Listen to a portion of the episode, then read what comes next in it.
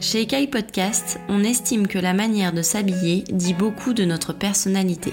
Chaque semaine, nous recevons une personne qui nous raconte comment elle s'exprime grâce à ses vêtements et comment elle a réussi au fil des années à se créer son propre style.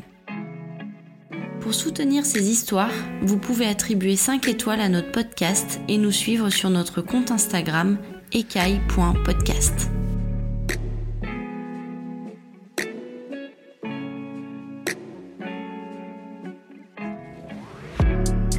Adrien Chauby, euh, j'ai 23 ans. Je travaille pour une marque euh, qui s'appelle Norsil, qui est à Paris, qui fait tout fabriquer en France. Et à côté de ça, j'ai aussi mon projet que j'ai lancé euh, il y a 8 mois, ma propre marque de vêtements qui s'appelle Message Nomade.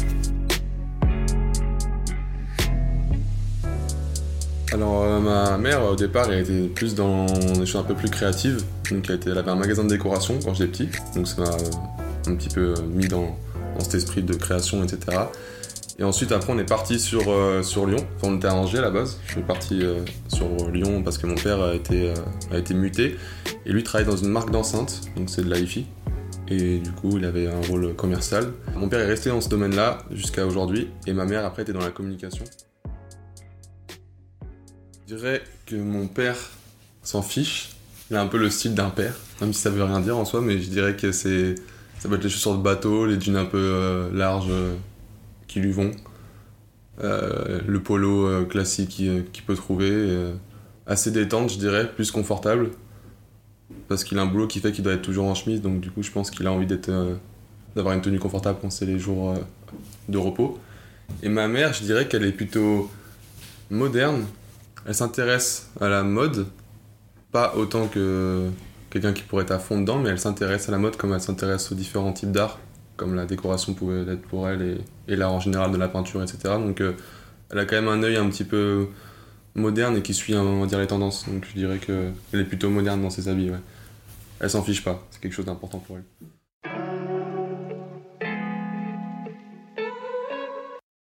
J'étais dans le moule. Classique. Dans la masse. Dans le moule, ouais. Et je pense que quand on est petit en plus, on, on veut pas forcément en sortir quand on est vraiment petit parce que en sortir ça serait quand même compliqué. C'est déjà compliqué quand on est dans le moule s'intégrer. Alors si j'en sortais euh, en étant en primaire, euh, ça allait être euh, une catastrophe je pense. Donc non, j'avais pas le recul pour dire à mes parents achetez-moi ça alors que non, si je voulais quelque chose, je voulais ce que tout le monde a donc en fait je restais dans le moule. Très tôt, je dirais que au collège, j'ai compris. En fait, je, je ça va être le moment confession un peu, mais il faut bien expliquer pour contextualiser la chose. En primaire, moi, j'ai changé du coup de. Je suis arrivé d'Angers à, Lyon. J'étais en CE2. Et je suis arrivé dans un village où. enfin, un village vraiment, c'est dans Lyon, donc je- on dirait que c'est tout petit, mais non, pas du tout, mais juste à côté, où les, enfants étaient très durs. Les nouveaux étaient pas du tout. euh, étaient vraiment écartés. Euh, il y en avait peut-être deux par classe par an. On était complètement écartés et on n'avait même pas. euh, Personne ne nous parlait. Et les seules questions qu'on pouvait avoir, c'était quelle est la taille de ta chambre, quelle est la taille de ta maison. C'était très basé sur l'argent et sur euh, du coup tout ce, qu'on, ce que nos parents pouvaient euh, enfin que ce qu'ils pouvaient euh, faire dans la vie, etc. Et c'est, ça se répercutait aussi sur les parents entre eux, en fait. Donc du coup, c'était, c'était très très bizarre. Donc pourquoi je dis ça? Je dis ça parce qu'après au collège, j'ai commencé à comprendre que chacun avait son identité, je crois. Bien sûr, je disais pas ça dans ma tête à cette époque-là, ça aurait été trop, trop mature pour quelqu'un qui était en sixième, hein, mais, mais je comprenais qu'on pouvait sortir du moule et que c'était pas forcément mal de le faire. Et assez tôt, je me suis plongé dans la passion qui était le basket euh, par rapport à mon frère. Et le basket a entraîné toute une. euh, un amour pour euh, du coup la, la culture américaine. Et je me suis un peu enfermé là-dedans, à essayer de voir ce qui se passait autre part qu'en France et même localement dans mon collège.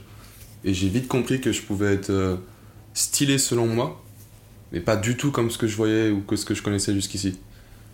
Et donc assez tôt, j'ai commencé à, à, adorer Michael Jordan. Je connaissais pas vraiment le personnage petit, c'était plus euh, que tous les joueurs que je connaissais, que j'adorais, euh, ils portaient ses paires. Et du coup, je connaissais juste par rapport à, à ses paires. Donc dès la sixième, j'étais... Même en CM2, je crois que j'ai eu ma première paire de Jordan. Donc c'était vraiment, j'étais vraiment jeune, c'était ma... Vraiment un, objet euh, que je contemplais. C'était, je savais que si j'avais ça, c'était comme si j'avais une cape de super-héros. Ça me sécurisait. Je savais ce que ça valait. Je savais que dans d'autres pays comme l'Amérique, bah, c'était quelque chose de, de fou.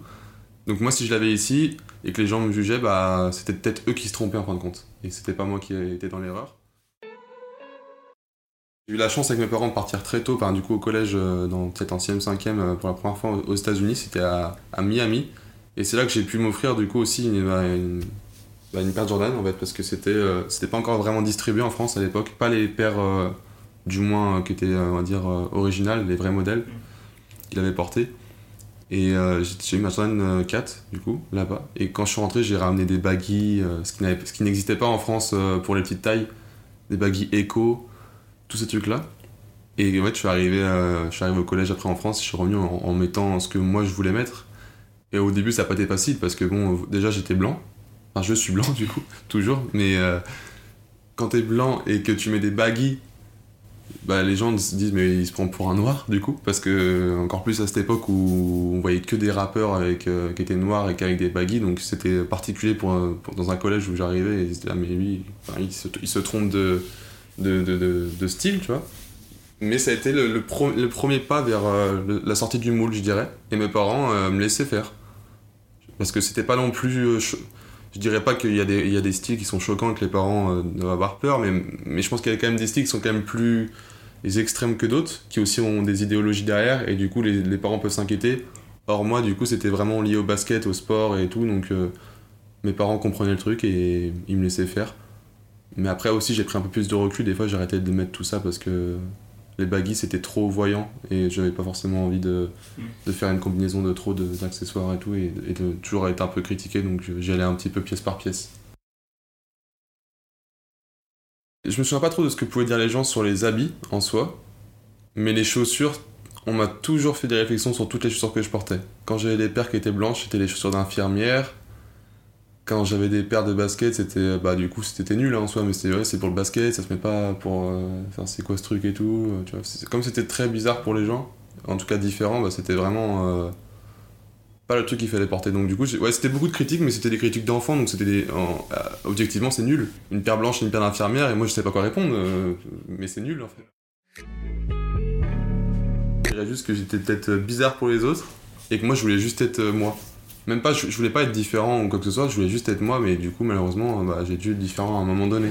Mais ça me faisait du bien d'être moi, de, faire mon identité, et après, en grandissant, c'est quand même devenu. Euh, les gens sont moins durs, ils sont plus ouverts dans les looks, parce qu'on commence tous à faire son, aussi son bonhomme de chemin et son identité personnelle.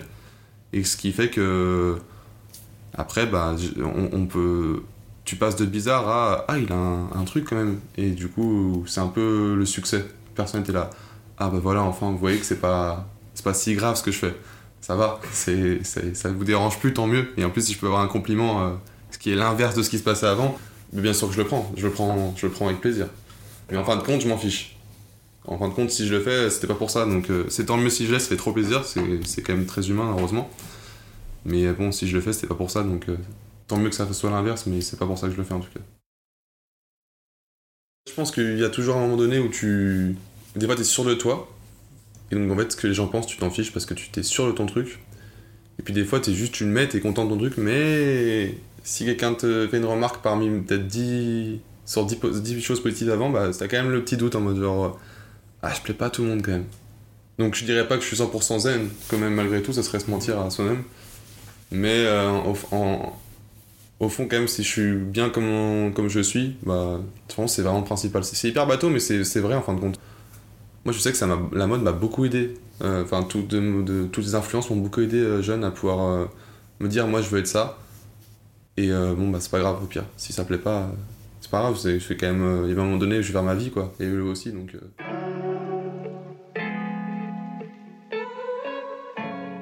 Alors, la première paire que j'ai eue, la vraie paire de sneakers, c'était une Air Jordan 4. C'était la Fire Red, donc elle était blanche avec euh, des contours rouges, etc. Donc c'était un modèle, euh, un coloris classique euh, que, que, Jordan avait porté. Et c'était un modèle de l'époque, c'était le modèle Fusion, donc la semelle était différente de celle d'aujourd'hui. C'était une semelle un peu qui ressemble à une Air Force One. Je ne sais pas pourquoi ils avaient fait ça à l'époque, mais ils l'avaient fait en tout cas. Et, et c'est pas la paire qui m'a le plus marqué, mais je sais que c'est la paire qui m'a fait entrer dans ce monde-là. Mais j'ai vraiment une, paire, une autre paire Jordan qui m'a marqué. C'est la Air Jordan 3 du coup. Et euh, c'était ma mère qui me l'avait acheté euh, par hasard, alors que je connaissais pas cette paire en fait. en rentrant de, de l'école, enfin du travail, du coup, elle était, elle était venue, revenue à la maison, elle m'avait offert cette paire de, chaussures. et c'était le coloris, du coup, c'était White Cement. Donc c'était le coloris vraiment emblématique de, cette, de ce modèle. Et c'était pour que je joue au basket. Parce que je fais du basket aussi. Du coup, tout est lié. J'étais à fond. Et, et elle m'avait offert cette paire, et en fait, je l'avais adorée je la connaissais pas, je la désirais pas, mais quand je l'ai eue, euh, j'ai directement tilté dessus et je me suis dit, waouh, elle est trop bien cette paire. Et j'en étais vraiment fier. Et même que je l'ai racheté euh, en, dès que je me suis dit, quand je serai grand, je me la rachète quand j'aurai une taille que j'aurai atteint de pointure qui bougera plus. Et malheureusement, bah, du coup, bah, les prix ont explosé euh, en grandissant parce que c'est devenu quelque chose de très populaire, ce monde-là. Mais je l'ai quand même acheté, j'ai cassé ma tirelire et je me suis dit non, c'est le, Graal que je veux avoir plus grand, que je veux porter. Je veux sortir cette paire-là qui représente mon enfance. Et du coup, je l'ai racheté il y a peut-être 3-4 euh, ans et, elle est toujours chez moi, je la porte pas. Mais elle est chez moi et dans sa boîte et, et, des fois, je la regarde comme un enfant.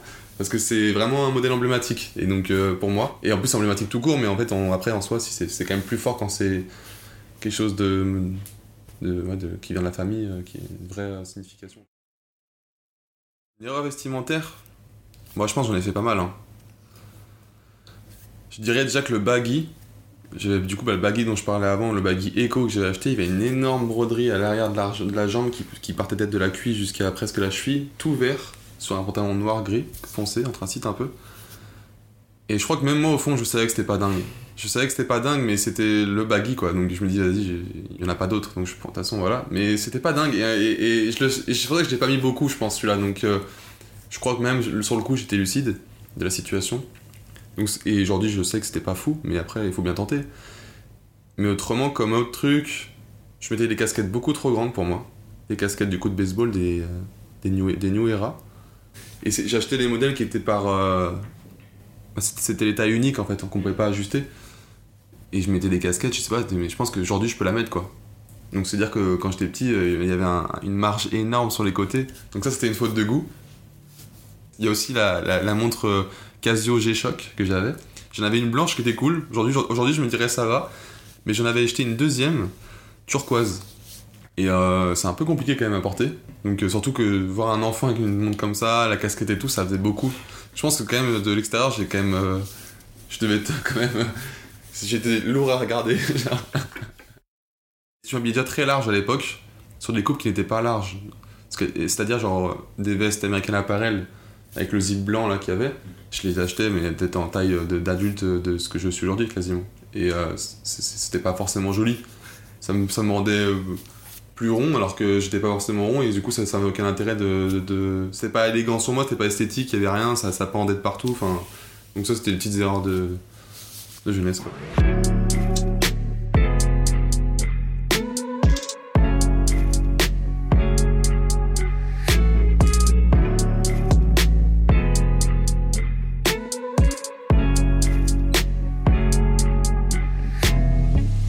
Là j'ai parlé de la montre Casio avant et celui qui, m'a, qui me l'a fait acheter, c'est Kid Cudi. Euh, je crois que c'est dans son clip euh, Day and Night, donc c'est là où je l'ai connu, c'était vraiment il y a longtemps. Et ouais, j'avais vu. C'est... Ou non, texte, dans... je sais plus si c'est dans ce clip-là ou le clip avec euh, David Guetta, son featuring, mais en tout cas, c'était Kid Cudi qui m'avait fait connaître un peu du coup cette montre. Donc grosse inspiration Kid Cudi. C'était le premier artiste musical que je, que vraiment que j'adorais. C'était la première fois que j'aimais vraiment un artiste. Il avait un style qui changeait un peu de ce qu'il y avait avant tout en gardant quelques codes comme la casquette euh, de baseball et tout, mais il a apporté d'une façon qui était plutôt plus moderne, plus ce qui, ce qui ressemble plus à, ce que ce qu'on fait aujourd'hui. Donc je sais pas, c'était juste euh, ce qui dégageait pour moi, c'était cool. C'était pas trop, il savait doser, je crois, ce que je ne savais pas faire avant. Et après l'inspiration qui a été la plus grosse inspiration jusqu'à aujourd'hui et, je pense que c'est grâce à lui que j'ai vraiment kiffé kiffé euh, la mode, c'est Kanye West il y en a beaucoup qui, qui l'aiment pas ou qui l'aiment, mais c'est vraiment pour moi c'est une référence euh, absolue. Il m'a fait rentrer dans le vraiment dans l'addiction au sneaker avec euh, c'était en j'étais vraiment petit du coup, mais c'était en 2008 où il avait fait une collaboration avec Louis Vuitton et j'avais vu cette paire sans savoir que c'était lui. Et euh, je, sais pas pourquoi cette paire m'a interpellé parce que à cette époque-là, quand même, cet âge-là, tu t'intéresses pas forcément au luxe ou à des paires qui sont avec des semelles roses, enfin ça avait aucun sens mais ça, m'avait euh, choqué ce modèle. Et depuis ça, j'ai jamais arrêté de suivre ce qu'il faisait. Il m'a fait rentrer du coup dans le monde de la sneaker euh, où j'étais un, un addict de ça. Il fallait, je, devais me renseigner sur tout. J'étais vraiment euh, à regarder toutes les vidéos de tout ce qu'il faisait, de toutes les paires qui existaient, de tout ce qu'il pouvait se porter, etc. Donc euh, grosse grosse influence. Aujourd'hui, on, on, on le voit plus dans les dans les paparazzi. Enfin, on voit plus, on prend plus de photos de lui. Mais avant, euh, c'était presque tout le monde attendait le moment où il sortait du bureau pour savoir ce que, quelle était un peu la tendance. C'était le sweat euh, manche courte, c'était, je sais pas, ça pouvait être euh, tout, le full jogging avec un short, mais il y avait en dessous un legging. Il y avait toujours des trucs qui, qui étaient dingues chez lui. Donc c'est- c'était, c'est ma plus grosse inspiration. Aujourd'hui, ça allait plus vraiment. Parce qu'on le voit plus, et parce qu'il a plus le même rôle euh, qu'avant, mais, euh, mais oui, largement. euh, je pense que si j'avais pas connu cet artiste-là, euh, je me serais pas dit un jour, ah si je pouvais créer quelque chose ou quoi que ce soit. Donc c'est vraiment l'élément, la personne que j'ai le plus idolâtré euh, plus, euh, en étant jeune. Je pense que ça a créé aussi une certaine. euh, comment on peut dire? Sensibilité en fait. Il m'a fait aimer des choses que je connaissais pas, même après, vu qu'il était complet, qu'il faisait de la musique, etc., il y avait tout un monde qui s'ouvrait euh, à moi, et puis bon, euh, les sneakers qu'il faisait, c'était des, choses qu'on voyait pas, c'était très innovant. Sur des jeux de couleurs qu'on disait, mais on ferait jamais ça, des silhouettes qui étaient complètement dingues, des proportions folles, des matériaux, tu disais, mais il met du crocodile sur une paire, ça avait aucun sens. Donc, ouais, non, franchement, c'était. Je, pense que c'est lui qui a, qui, a ouvert chez moi ma curiosité. Et du coup, pour moi, la curiosité est, très liée à la créativité, en fait. Si, t'es pas curieux, tu pourras jamais être créatif. Je pense que c'est ça. Si, tu t'intéresses à tout, au bout d'un moment, ton cerveau, il trie les informations à droite à gauche, et il dit, ah, ça, ça pourrait être cool. Donc pour moi, il a vraiment euh, créé ça chez moi, l'envie de, de m'intéresser à beaucoup de choses.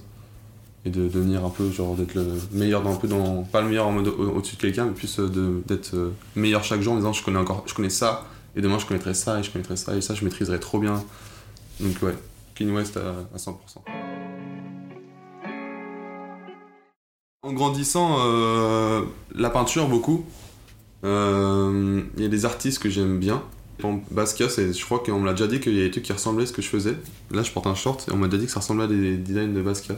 Ça m'a parlé directement son art, sans comprendre euh, pourquoi il faisait ça, etc. Et après, je me suis intéressé au à pourquoi du comment, et j'ai compris euh, comment la façon dont il avait euh, de créer les choses, etc. Et qu'est-ce qui est arrivé plus jeune et tout, qui était très fasciné par, par le corps humain et, tout. Et donc ça, ça, ça c'est un artiste que j'ai- que j'aime vraiment bien. Il y a un autre aussi, c'est Kerry James Marshall, qui, qui est un artiste aussi afro-américain, qui dessine que des personnes noires. Et euh, il, a une, a une façon de, de, de peindre et, je sais pas, de voir les choses autour, de, enfin, de créer des scènes du quotidien, mais un peu di- avec, qui sont belles en fait. Et ça, ça me parle beaucoup. Et après, j'ai pas non plus 10 000 références en soi, parce que je suis pas non plus un, grand amateur de peinture, je vais au musée, etc. Mais après, euh, j'aime bien aussi, ça n'a rien à voir, mais tout ce qui va être des, vieilles euh, peintures de l'époque sur des scènes religieuses ou. Ça, ça me parle beaucoup. Ça, je trouve ça juste beau en fait. Et après, une fois que tu rentres dedans et que tu essaies de comprendre, euh, tu dis Ah, ok, d'accord. Et si on peut parler, c'est pas un art, mais je dirais que la religion, je suis pas religieux, mais je trouve ça hyper intéressant. Toute forme de religion, que, toutes les religions qui existent, je trouve ça hyper intéressant. Euh, J'adore décortiquer la, le pourquoi du comment, pour- pourquoi on a créé ça, pourquoi les gens pensent à ça, qu'est-ce que ça crée chez eux. Et euh, ça, ça m'inspire un peu aussi, la façon de, de voir les choses par rapport à, malgré tout un, filtre. Parce que une, quel que soit. euh, Enfin, toute pensée a un filtre, mais du coup, une religion en crée un forcément sur, euh, sur tes pensées, que tu le veuilles ou non. C'est comme ça, parce que tu adhères à des idées, et du coup, euh, dès que tu n'as pas vu les mêmes choses ou de la même manière, si c'était pas le cas, etc. Donc la, la religion, ça me parle beaucoup, mais je suis pas du tout euh, dans le. C'est juste que ça m'intéresse de l'extérieur. Mais c'est pas vraiment un art, du coup, mais voilà. Et après, un autre art, je lis jamais, mais quand je lis un livre, souvent je fais des grandes recherches en amont pour savoir que je vais, lui je vais le lire. Et du coup, il y a un, livre qui a euh, presque fait la moitié de ma collection, ou pour, pour l'inspiration sur la première collection, c'était euh, de Kundera, c'était euh, L'insoutenable légèreté de l'être. Et c'est un livre du coup qui parle différentes histoires d'amour dans des périodes de, vie compliquées avec, avec le pays soviétique, les soviétiques, etc. Toute cette, toute cette partie de. tout ce moment de vie, quoi. Et en fait, dans son livre, il, arrive à, parler de, la vie sur différents thèmes, en fait. Donc ça va être le hasard, ça va être... Il y a beaucoup de philosophie dedans où ça va être le hasard de la vie, la chance, le, enfin, que rien n'est fait comme ça, en fait. Et il traite ça pas d'une façon de bateau, mais c'est vraiment. C'est vraiment une poésie à lire qui, est, assez facile, en fin de compte, où tu t'arrêtes sur la page en disant, ouais, ça c'est incroyable, je vais relire. Et ça, ça m'a beaucoup marqué. Donc je dirais que la littérature peut beaucoup m'inspirer, mais je lis pas beaucoup de livres. Je fais beaucoup de recherches sur, euh, sur des paroles de musique, sur euh, des livres. Euh, du coup, bah, quand ils sont vraiment bien, je les, lis, mais c'est rare. Et sur différentes citations qui ont pu être dites, etc. Donc, enfin, tout ce qui va être écrit, enfin, toutes les paroles, etc., ça m'inspire beaucoup. Pour essayer de comprendre, des fois, j'ai pas forcément les mots, moi, pour exprimer ce que je ressens ou ce que j'aimerais dire. Et des fois, je me dis, ah, c'est ça, en fait. Donc, c'est bon, je l'ai ils ont parlé à ma place. C'est particulier, mais il y a beaucoup d'artistes qui arrivent à faire ça quand même. Moi, il y en a, et je me dis, ah, ok, bah, je savais même pas que c'était ça, et en fait, il vient de me, faire comprendre ce que je ressens. Ma première rupture amoureuse, mon premier amour, j'écoutais Giorgio et je me disais, waouh, mais euh, incroyable ce qu'il dit, euh, c'est exactement ce que je ressens et tout. Donc, j'ai arrêté en grandissant parce que c'était très euh, dark quand même, et du coup, ça me correspondait plus. Mais à une, une certaine période de ma vie, c'était vraiment quelqu'un qui, qui, arrivait à mettre les mots sur, sur les émotions donc Giorgio, c'était vraiment l'artiste qui était important pour moi. Et après, en grandissant, euh, par rapport à ce que, tu, dis sur le fait de. Enfin, ce qu'on dit là, de, de, de, de se reconnaître dans les, paroles, il y, a un classique, mais bon, malheureusement, il est trop fort pour qu'on le cite pas, c'est Nekfeu. C'est son. Enfin, moi, Les Étoiles Vagabondes, par exemple, euh, c'est un album que j'écoute toujours. Genre, aujourd'hui, je l'écoute, euh, mais je pourrais l'écouter. Si je l'écoute une musique, c'est fini, je pars sur l'album entier.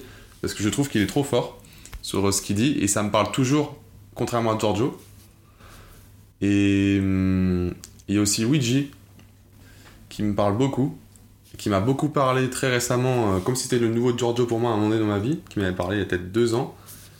Et je sais pas, il avait fait une. Euh, c'était, Néon Rouge, je crois, la musique. Et euh, c'était une, une, une, de mes musiques préférées maintenant, et je le trouve. Euh, je me reconnais pas forcément dans tout ce qu'il dit, mais il y a des paroles.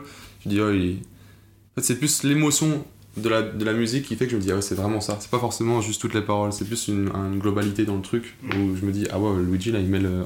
lui par exemple là il a remplacé Giorgio pour moi et là il met le doigt sur quelque chose. Tu vois, donc aujourd'hui je pense que c'est plus Nekfeu et Luigi pour moi c'est les personnes qui arrivent à mieux exprimer ce que je peux ressentir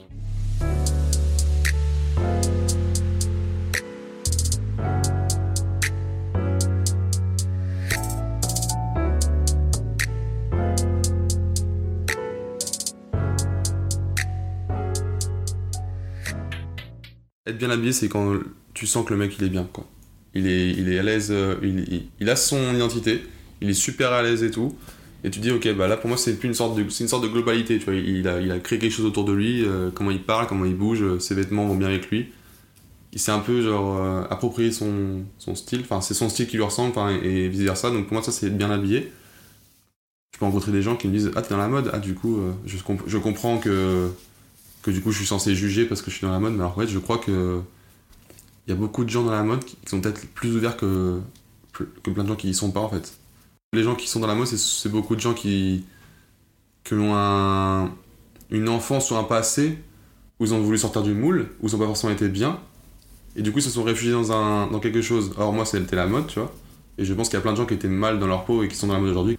Si t'es ici, c'est que t'as été jugé, donc je pense pas que le but c'est de juger, même s'il y en a beaucoup qui jugent, parce que c'est aussi. Euh, il y a différents aussi degrés de mode. Il y a la haute couture, etc., où il y a un jugement quand même qui est, bien sûr réel, tu vois. Mais il n'y a pas que cette mode-là, tu vois. Et pour moi, si t'es dans la mode, euh, il y a quand même beaucoup de gens qui ont une bienveillance particulière. Euh, parce que justement, c'est une sorte de, d'endroit où il y a beaucoup de gens qui se sont venus se réfugier en mode euh, on n'a pas été accepté là, du coup, on va venir ici, tu vois. Moi, je me suis dit à un moment donné, genre, je me, me sentais pas ma place en étant très jeune dans des endroits, tu vois. D'où mon envie de sortir d'un moule. Et, je, et la mode, ça a été, euh, du coup, par rapport à ce que j'aimais bien, les passions et le basket, etc., ça a été le premier truc que j'ai pris. C'était vraiment c'est ce qui m'est venu comme ça devant moi. Et en fait, je me suis rendu compte que c'était un vrai refuge et une vraie arme en fin de compte. Parce que j'utilisais beaucoup petit l'humour comme arme, et du coup, c'est pas la même arme, c'est une arme orale. Mais en fait, le vêtement, c'est une arme que tu parles ou que tu ne parles pas, ou, ou qu'il n'y a aucune interaction avec personne. On te voit. Euh... Enfin, moi, je trouve ça assez fou, en fait, euh, la mode, parce que tout le monde peut être bien habillé, tu vois. On s'en fiche du budget il y a différents styles, il y a différents, y a ce que tu dégages et tout, tu vois. Moi, je trouve que je trouve ça vraiment beau la mode. C'est le seul truc en gros tu peux être qui tu veux un peu et, et être euh, envié ou désiré par des gens que tu que tu n'aurais jamais pu autrement. Je pense que c'est le seul art, la seule chose que tout le monde peut atteindre. Quand tu vois, il y a des arts comme la, comme la peinture, euh, la musique, toutes ces choses-là, bah quand même, il faut du travail ou un petit don quand même, tu vois. Tu peux pas non plus, tout le monde va pas sortir une, une masterclass euh, comme ça. Pour moi, la mode, euh, c'est le seul truc qui fait que tu peux créer un truc autour de toi et tout le monde peut le, tout le, monde peut le faire. Et tu peux devenir désiré, tu etc. Combler des trucs qui sont dingues. Enfin, moi, je trouve que c'est dingue, parce que bon, des gens qui rêvent d'être footballeur, du coup, tu vas devant des milliers de personnes, etc. Parce qu'ils veulent être, au fin de compte, un peu désirés, être genre, ouais, il est trop fort et tout. Et bah, la mode, c'est un peu ça. Bah, à une, échelle plus petite, un peu. Des fois, t'as envie d'être aussi en mode. Les gens se disent, ouais, il est bien habillé, j'aimerais bien acheter ça, tu vois. C'est un truc tout con, mais ça m'arrive jamais. Mais aujourd'hui, il y a un mec dans le métro, il me dit, il sort, il me regarde, je me dis, oula, qu'est-ce qui se passe? Et du coup, il vient me voir, il fait. Euh, mais du coup, il sortait vraiment, et il fait Excuse-moi, mais c'est quoi ton coiffeur qui, qui, qui ta coupe, elle est grave bien, tu vois? En fait, on se regarde tous, en fait. On est tout le temps jugé positivement ou négativement, mais tu vois, juste là, la coupe, bah, je me dis, ok, le mec, il a kiffé. Bah, moi, ça me fait plaisir, parce que du coup, euh, c'est cool, et. Et j'ai dégagé un truc euh, gratuitement. J'ai pas, j'ai, pas de, talent ou quoi que ce soit, mhm. mais tu vois, bah, et tout le monde peut faire ça. Et ça, c'est la mode, je trouve ça incroyable. Moi, pour moi, c'est ce que tu dégages, la para, tout le monde peut faire ça. C'est, c'est ça que je trouve le plus magique dans la mode, c'est, cette idée-là. Pour moi, c'est une façon de s'exprimer. Parce que même si tu t'en fous de la mode et du coup, bah, on, voit que tu t'en fous, bah, que tu t'exprimes. Je m'en fous. Donc en fait, quelle que soit la manière euh, dont tu t'habilles, etc., pour moi, ça reste toujours un vecteur de communication avec les autres.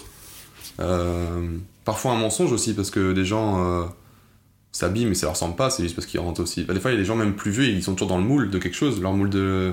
dans, la communauté dans laquelle ils sont, euh, leur entourage et tout, tu vois. Il y a quand même beaucoup de clichés que tu peux faire en voyant quelqu'un en disant, ouais, lui, il est comme ça et tout. Mais en fin de compte, euh, il y a quand même parfois où c'est des vrais. C'est vrai, quoi. si tu t'habilles avec des baggy, etc., bah, t'aimes sûrement le rap, quoi. Autrement, peut-être pas, hein, mais normalement, il y, a des grandes chances, tu vois. Donc c'est quand même un, vrai vecteur de communication et ça montre quand même 2-3 indices sur toi, sur ce que t'aimes, sur les cultures que, que t'aimes et que, auxquelles tu t'intéresses. Donc je pense que ouais, c'est un tout quand même. Enfin, c'est la mode pour moi. Euh, et comme j'ai dit avant, même les gens qui s'en fichent, euh, ça montre juste qu'ils s'en fichent quoi. Donc du coup, bah, ils, parlent quand même quoi. Donc ça parle pour eux. Donc je pense que c'est un vrai vecteur de communication euh, pour tout le monde. Bah, avant de créer des vêtements, j'ai commencé très jeune à, toucher à plein de trucs avant de me, trouver, on va dire. Et j'ai commencé. Euh, c'était vraiment petit, mais je, je, faisais mes propres cartes Pokémon. Je dessinais tous mes trucs, euh, toutes mes cartes comme ça. J'étais très dans la création en disant, mais je fais mes propres monstres, etc. Donc, euh, ça a commencé vraiment comme ça. Et après, en grandissant, cet aspect-là, un petit peu, parce que je me suis rendu compte il n'y a pas très longtemps qu'en fin de compte, j'étais pas devenu. je crois que c'était juste dans mon caractère, quoi. J'aimais juste faire mes, propres trucs. Et après, euh, j'ai commencé à, hum, très tôt, à, dès le collège, à faire des vêtements sur des sites où on pouvait personnaliser les t-shirts. Du coup, je prenais des trucs qui existaient déjà, donc c'était pas, de la, pas de la vraie création. je prenais, par exemple, je sais pas, un singe. Il y avait un singe, j'avais une image de singe, je le prenais et, je, et genre il avait les pouces, par exemple, il, faisait les pouces en l'air et je mettais mon nom euh, entre ses pouces. Et du coup, je me disais, bah voilà, moi, c'est moi qui l'ai fait, alors que non, en fait, du coup, j'ai pas fait grand chose. J'avais deux, trois trucs comme ça, une casquette où je mettais genre euh, Adrien Chauby, du coup, mon nom. Et je la mettais et les gens me disaient Ah, c'est quoi ça? Il y a marqué ton nom dessus. Donc à l'époque, quand t'es en cinquième et que t'as ton nom sur une casquette, euh, c'est quand même particulier quoi. Ils se disent Mais c'est quoi ça? Donc euh, j'ai commencé comme ça et c'était nul donc j'ai arrêté. Et après, j'ai demandé à mes parents euh, si je pouvais avoir à Noël une petite platine de DJ. C'était vraiment l'entrée de gamme pour pouvoir faire des petits trucs quoi. Et j'ai commencé à, faire 2-3 sons, mais c'était j'y connaissais rien donc j'apprenais tout seul je prenais des sons a cappella de rappeurs que j'aimais bien et j'essayais de les, les mettre sur, euh, des musiques du coup déjà existantes. Donc, euh, ou même des fois je prenais bah, des discours de Martin Luther King ou d'Obama, je mettais sur des musiques un peu électro, etc. Bon après j'ai arrêté parce que bon euh, j'étais jeune et que ça marchait. Bah, pas, ça, ça, marchait, ça va, je faisais des milliers de vues des fois alors que j'avais, je partageais pas donc c'était plutôt marrant. Mais, après voilà, ça c'était pas en fin de compte ma vraie passion et je crois que j'étais pas fait pour ça, j'étais pas bon donc faut peut-être se dire à un moment donné aussi que t'es pas bon. Ça, c'est important le recul. Faut se dire, non, ça, j'aime bien, mais non, je suis nul. Et après, j'ai commencé du coup à faire mes premiers t-shirts. Et c'est là où, j'ai commencé à faire euh, plein de t-shirts pour moi. Donc j'ai commencé à faire des t-shirts seulement pour moi, juste euh, ce que moi je voulais faire. Ce que j'avais envie de porter en gros en disant Ah, si je fais un, t-shirt comme ça, ça serait cool. Donc je faisais ça. Hum, il ressemblait à quoi? Je sais pas, des fois c'était un peu n'importe quoi, je mettais juste un papillon ou genre un truc avec marqué, il y avait deux lettres, ou c'était très inspiré par exemple sur New York. Souvent je mettais tous les quartiers, les principaux quartiers de New York, ça pouvait être pas, le Bronx, Queens, Harlem et tout, donc ça n'avait pas vraiment de sens. Mais en travaillant, en travaillant, et eh ben, j'ai commencé à, un jour à, sortir un vrai truc. Et qui, est devenu mon premier t-shirt, euh, enfin un des t-shirts qui est dans la première collection, du coup qui a moins, que j'ai fait il y a 5 ans, donc c'est vraiment un t-shirt qui, qui date de, de nombreuses années. Et, euh, et en fait, bah, à bas, c'était pour moi ce que je faisais. Ensuite, mes potes m'ont dit, euh, quand je commençais à m'améliorer un petit peu, qu'est-ce que qu'est-ce que c'est ce truc et tout. Et je disais, bah, c'est moi. Il fait, ah, c'est trop bien du coup. Parce qu'en plus, si tes potes ils disent que c'est toi, bah, ils disent, ah ouais, mais attends, c'est trop bien du coup, c'est encore mieux. Alors, pas, objectivement, c'était pas fou. Mais vu que c'est ton pote, bah, c'est trop bien du coup. Donc, j'en ai vendu un par-ci, un par-là. Puis après, les années sont passées, j'ai pris ça un peu plus au sérieux. Je me suis dit, en fait, euh, parce que mes, potes me disaient, ouais, en soirée, on m'a dit que m'a demandé ce que c'était comme suite, etc. Genre, qui faisait ça et tout. Et je me suis dit, attends, mais une fois, deux fois, trois fois, peut-être qu'il y a un truc qui peut être cool en fait à faire. Et, et je me suis dit, pourquoi je créerais pas ma marque, tu vois? Et donc c'est parti comme ça l'histoire en me disant, euh, pourquoi je créerais pas ma marque? Et mon processus de pourquoi je créerais pas ma marque à je crée ma marque a pris peut-être 2-3 euh, ans. Parce que, en fin de compte, c'est marrant de dire je vais créer ma marque mais quand t'es dessus, tu te dis, attends, mais il y a plein de trucs en fait, il faut pas juste dessiner et vendre un t-shirt, en fait, il faut. Il y aura des notions de droit, des notions d'achat, des notions de, bah, de rentabilité, tout, tout, ce qui va être euh, sur. Euh, la, comptabilité, etc. Donc c'est beaucoup plus compliqué que, ce qu'on croit. Il faut faire le site, faut mettre, faut mettre de l'argent. Ça, c'est le plus dur. Du coup, ah, mais il faut mettre de l'argent pour vendre Ah, bah oui, tu vois. Donc ça, c'était dur. Et puis aussi, euh, voilà, quand tout devient réel, c'est, on parle de milliers d'euros, quoi. On parle pas de, de 200 euros à mettre, il faut déposer son nom faut se déclarer à l'État. Euh. Donc c'est beaucoup de choses que je, que je ne connaissais pas auparavant et puis j'avais pas l'expérience qui faisait que je comprenais comment on faisait une marque. Et c'est grâce à, ma première expérience dans une marque de, de, de, sneakers dont je parlais au tout début, mais surtout un, un, au designer de la marque qui m'a pris sous son aile et qui m'a vraiment euh, poussé dans mes euh, retranchements. m'a dit tu me prends ce livre là et tu m'apprends toutes les proportions pour dessiner une paire.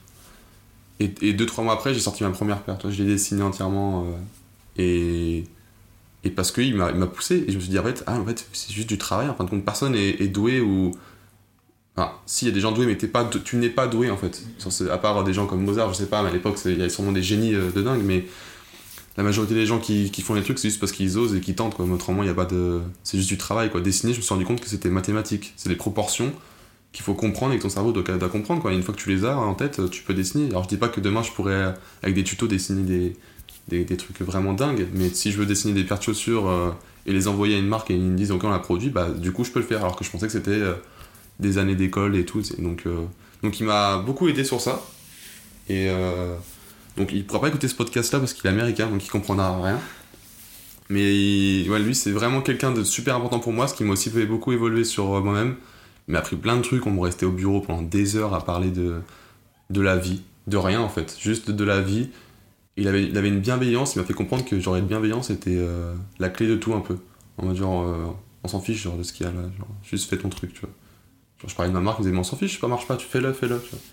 Donc c'était vraiment une sorte de leçon de vie constante durant six mois où je suis resté euh, du coup bah, là-bas, c'était aux États-Unis, j'ai pas précisé, mais c'était là-bas.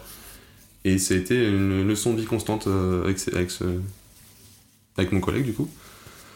Et en rentrant, je me suis, m'a donné la, bah, en plus d'avoir vécu dans une ville, du coup je, je l'ai pas précisé, mais du coup c'était Los Angeles, qui était mon rêve d'enfant, parce que c'est vrai qu'on revient au début en fin de compte, mais c'était un rêve d'enfance, on m'a proposé d'aller travailler là-bas, et moi du coup bah là c'était la boucle bouclée quoi. J'étais inspiré que par les États-Unis, on me dit bah tu vas maintenant y vivre, et donc c'était le rêve qui s'ouvrait devant moi. Pourtant un rêve n'est pas fait pour être réalisé du coup, mais là il se réalisait à 21 ans. Et euh, la ville m'a, au-delà de, cet homme-là, la ville m'a beaucoup inspiré. Dans sa façon dont que c'est une ville particulière, il y a beaucoup de, une architecture différente, il y a, il y a une culture différente malgré ce, que, ce qu'on croit, ça n'a rien à voir avec la France. Les gens sont différents, les, habits, la façon de porter les habits sont différents, parce que maintenant beaucoup d'habits sont, tout est distribué de la même façon dans le monde entier, mais euh, ils forcent ça différemment. Il y a aussi une façon de, penser qui est différente où si j'ai envie de m'habiller comme ça et que je sors en jogging ou je sais pas quoi, bah je m'en fiche, je sors comme ça. Donc j'ai un peu compris que moi aussi je pouvais faire ça en fait. Vraiment, je peux m'en foutre de tout, euh, je m'habille comme je veux, etc. Et en rentrant en France, j'avais une motivation euh, au plus haut niveau en me disant non mais là c'est maintenant, j'ai toutes les clés pour le faire. Et j'ai que 21 ans, si je me loupe, franchement, on s'en fiche. Et il y a plus de chances que je me loupe. Alors du coup, si je me, si je me bute sur ça, je le ferai jamais. Et en rentrant, bah, je l'ai fait.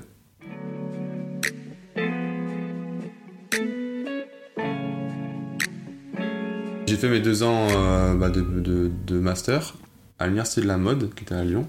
J'ai lancé en deuxième année Message Nomade, du coup ma marque de vêtements, avec l'aide d'une fille de ma classe qui m'a que j'ai rencontrée. En fait, euh, jusqu'à ce moment-là, je, travaillais tout seul, tout seul, tout seul. J'avais aucun recul euh, vraiment, à part des critiques de ça, serait bien, etc. Mais je travaillais tout seul. Je déléguais rien, mes idées c'était les miennes.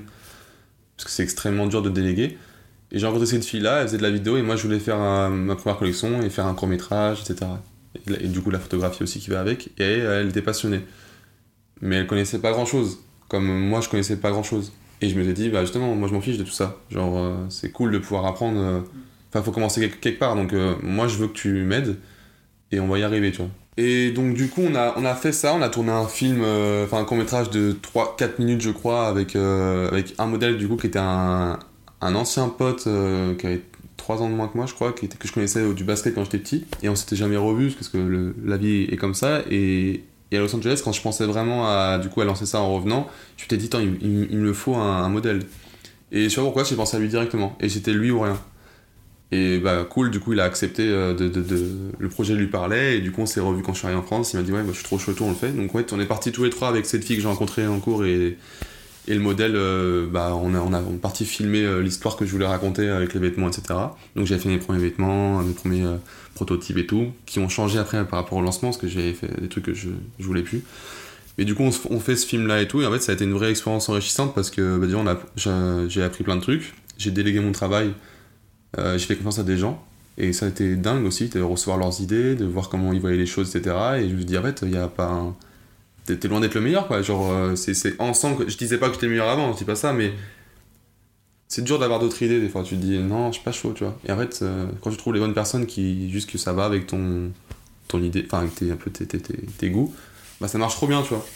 Donc cette fille là m'a beaucoup aidé ça a été vraiment trop bien. On a, on a participé à un, fashion film euh, qui était à Lyon organisé par l'université où j'étais où il y avait des professionnels une catégorie professionnelle et étudiante et j'étais arrivé finaliste alors on avait zéro de budget, on avait un appareil photo, euh, on savait pas l'utiliser, on des, quand on faisait des plans où, le, modèle, courait, on était dans, ma Peugeot, ça, vibrait, j'étais en, première et tout, c'était vraiment la survie, enfin, il fallait vraiment se débrouiller avec les moyens du bord.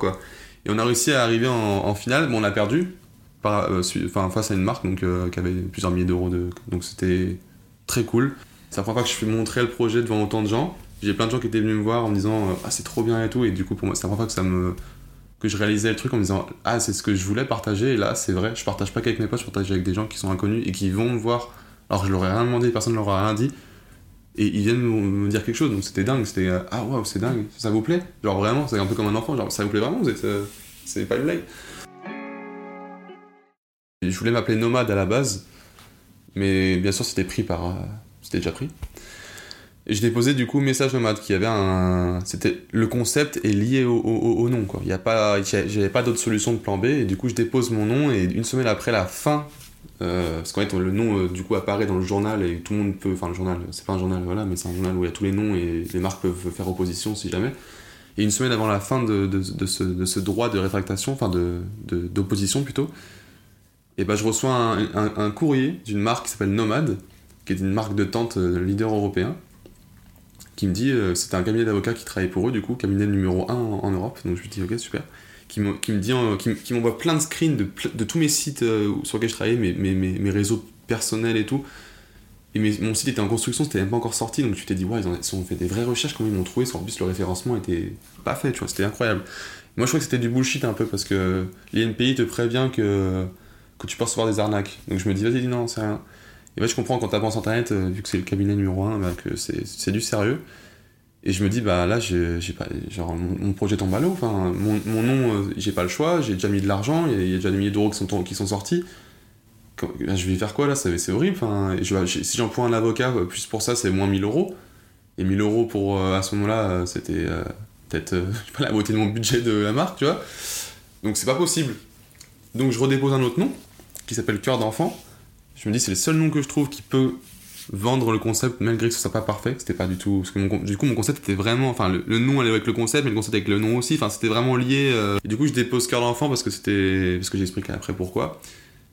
Bref, je, je, réponds malgré tout au. Et du coup, je redépense 250 euros pour euh, le dépôt de nom, donc c'est encore de l'argent en plus. Malgré tout, bon, c'est moins, moins que 1000 euros pour l'avocat, mais c'est toujours de l'argent qui, qui, est énorme pour moi. Enfin, à ce moment-là, à ce moment-là, même aujourd'hui, ça serait, c'est toujours beaucoup. Et, euh, et, je réponds quand même euh, avec, euh, en me disant avec zéro espoir, bon bah je réponds et, et je, vais, je, vais, je vais reprendre leur lettre, comment c'est construit, je vais dire oui, non, oui, non, oui, non, oui, non, et je gagne. Je sais pas comment c'est possible, mais je gagne. Donc, comme quoi, l'espoir fait vivre. Malgré il n'y en avait pas beaucoup, mais je gagne face à un cabinet, quoi. Donc, incroyable. donc là, je me dis, ok, là, ça va. J'ai mon nom, la, décision est finale, j'ai mon nom. Donc là, euh, le, truc reprend quand même euh, de sa saveur parce que quand même, euh, ça fait peut-être 3-4 ans que j'étais dessus. Nomade, c'était mon nom et c'était mort quoi. Je pouvais pas faire ça. Quoi. Pourquoi message nomade? À la base, du coup, comme je dis, c'était nomade. Dans cette idée-là de pas trouver sa place dans je viens de me rendre compte que vraiment tout ce que j'ai dit là, c'est la. On est sur la fin et là, c'est genre euh, la conclusion. Et je me dis, ouais, en fait, je viens de comprendre ma vie aujourd'hui. Mais en gros, c'était nomade à la base parce que ouais, c'était cette idée-là un peu de, de, de, quête de soi, de, du coup, de recherche d'identité, de, de trouver sa place dans la société. Parce que ça, il y a quand même du monde, ça va vite. Euh, quand on est différent une seconde, bah on, perd euh, 10 heures avec les autres, tu vois, enfin, t'as pas le temps de réfléchir, il faut, c'est, sortir du moule, c'est aussi prendre un risque de ne pas pouvoir y rentrer ou pas pouvoir être adapté au moule que tu voudrais, qui tu voudrais être, tu vois, enfin, c'est quand même un parti pris, tu vois, parce que tu sais que quand tu deviens quelque chose, tu vas aussi fermer des portes à d'autres choses, c'est comme ça.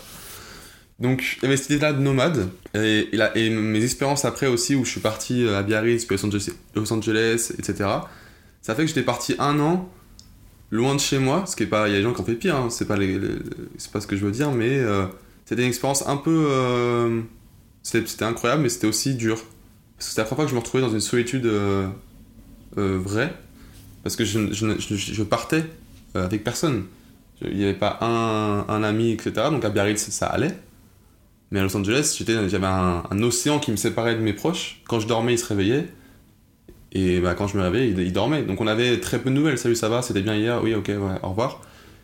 Et en, étant parti tout seul, bah, je n'avais pas de contact, rien du tout. Quand je réfléchissais à la situation, je me disais, mais s'il m'arrive quelque chose, euh, personne ne sait, quoi. Genre, euh, parce que j'ai pas d'amis ici. Donc du coup, au début, tu te dis, ouais, euh, personne ne va savoir. À part mes, mes collègues vont se dire, peut-être, ah, mais il est pas au bureau aujourd'hui, Adrien, tu vois. Mais c'est pas une heure après ou une demi-heure, tu vois. Donc voilà. Donc, donc après, j'ai compris qu'après, il y a aussi cette idée de. Ça m'énervait un peu de pas pouvoir c'était un choix de partir dans différents endroits, mais c'était dur de ne pas pouvoir euh, se faire des amis qu'on allait garder. De, donc j'ai l'impression que je, construisais tout comme un nomade un peu. Euh, que ça, se faisait un peu par-ci par-là, et de toute façon j'allais partir, donc ah, tout était éphémère. Donc il y avait tout ce côté-là. Et en fait, en regardant mes vêtements, euh, quand je voulais vraiment créer la marque, etc., je me suis dit que j'avais peut-être 15-20 créations que j'avais quasiment fini. Et je vois qu'il y a 3-4 trucs qui se ressemblent bien dans un thème, tu vois, et je me rends compte qu'il y a un thème de, euh, de sur des sujets un peu bah, par rapport au livre de Kundera sur le hasard, euh, sur la chance, sur la quête de soi, sur l'amour, le rêve, toutes ces choses-là, tu vois, un peu de la vie. Et je me suis dit, ouais, c'est vraiment l'idée de, de, Du coup, c'est pas vraiment traduisible, parce qu'en tout cas, c'est moche en français, mais c'est du coup de, nowhere, où c'est vraiment une sorte de fouillis euh, mentale, où tu as plein d'idées, etc. Tu sais, mais c'est genre. C'est le début de quelque chose, quoi. Pour moi, c'est la construction. Quand tu construis quelque chose, c'est toujours le fouillis au départ. Donc cette collection-là, c'est ça. Mais du coup, dans tout ça, il y avait des messages, des, idées que je voulais partager. Et d'où cette idée de message. Et je du coup, je l'ai collé à message nomade. Donc cette idée-là d'envoyer des messages, de faire des collections avec des inspirations qui n'étaient pas forcément juste de un seul endroit, une seule émotion, une seule idée. Et du coup, c'était une sorte de euh, ok, je suis libre de faire ce que je veux, je suis nomade, je crée quand j'ai envie, je crée ce que j'ai envie, genre. Euh, euh, les collections, je les sors que quand j'ai envie, tu vois. Donc c'était un peu cette idée-là de, liberté, du coup de message nomade.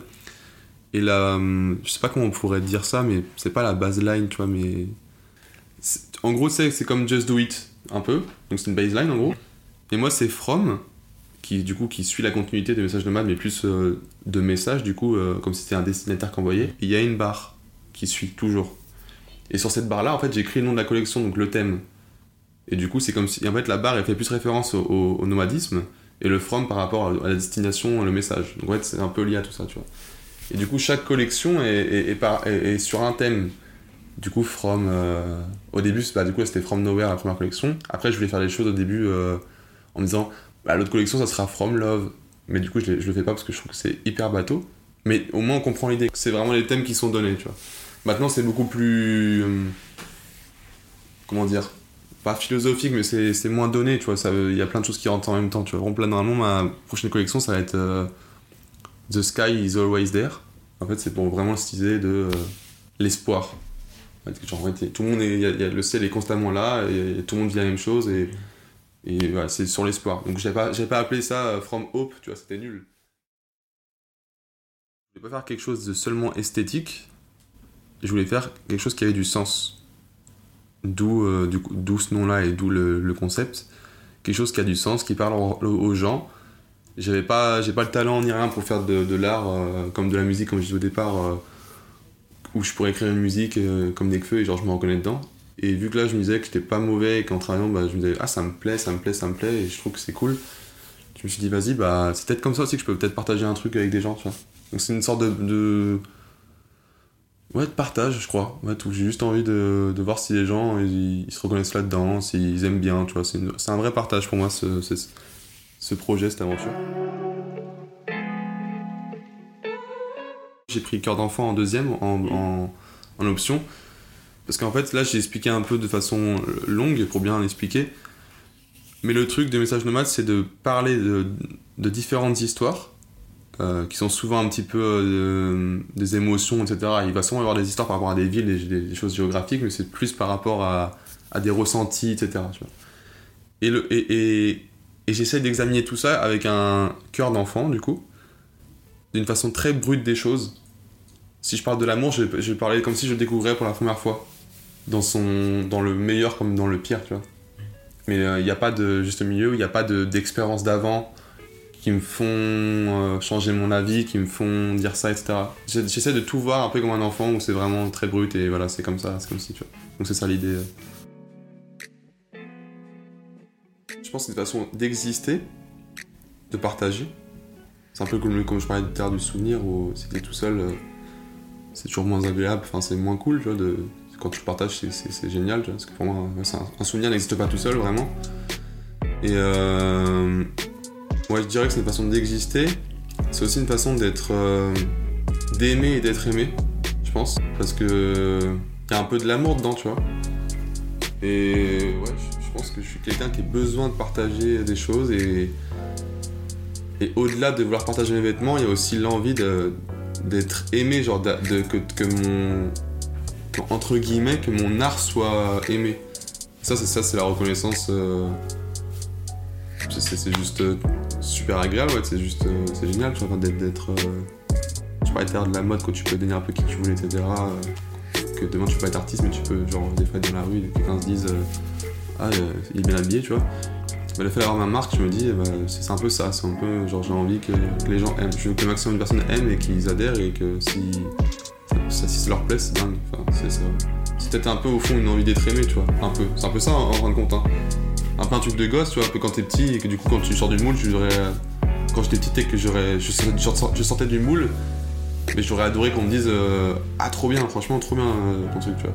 Bah, du coup, c'était ça en plus grand, tu vois. Maintenant, c'est genre j'ai envie que les gens qui, qui, me disaient le contraire plus jeune me disent Ah, c'est trop bien ce que tu fais maintenant, tu vois. Sorte de petite revanche, tu vois, je pense. Continue, tu vois. Genre, toujours euh, avoir envie d'être euh, apprécié, euh, surtout si tu veux faire quelque chose comme ça, qui est pas superficiel.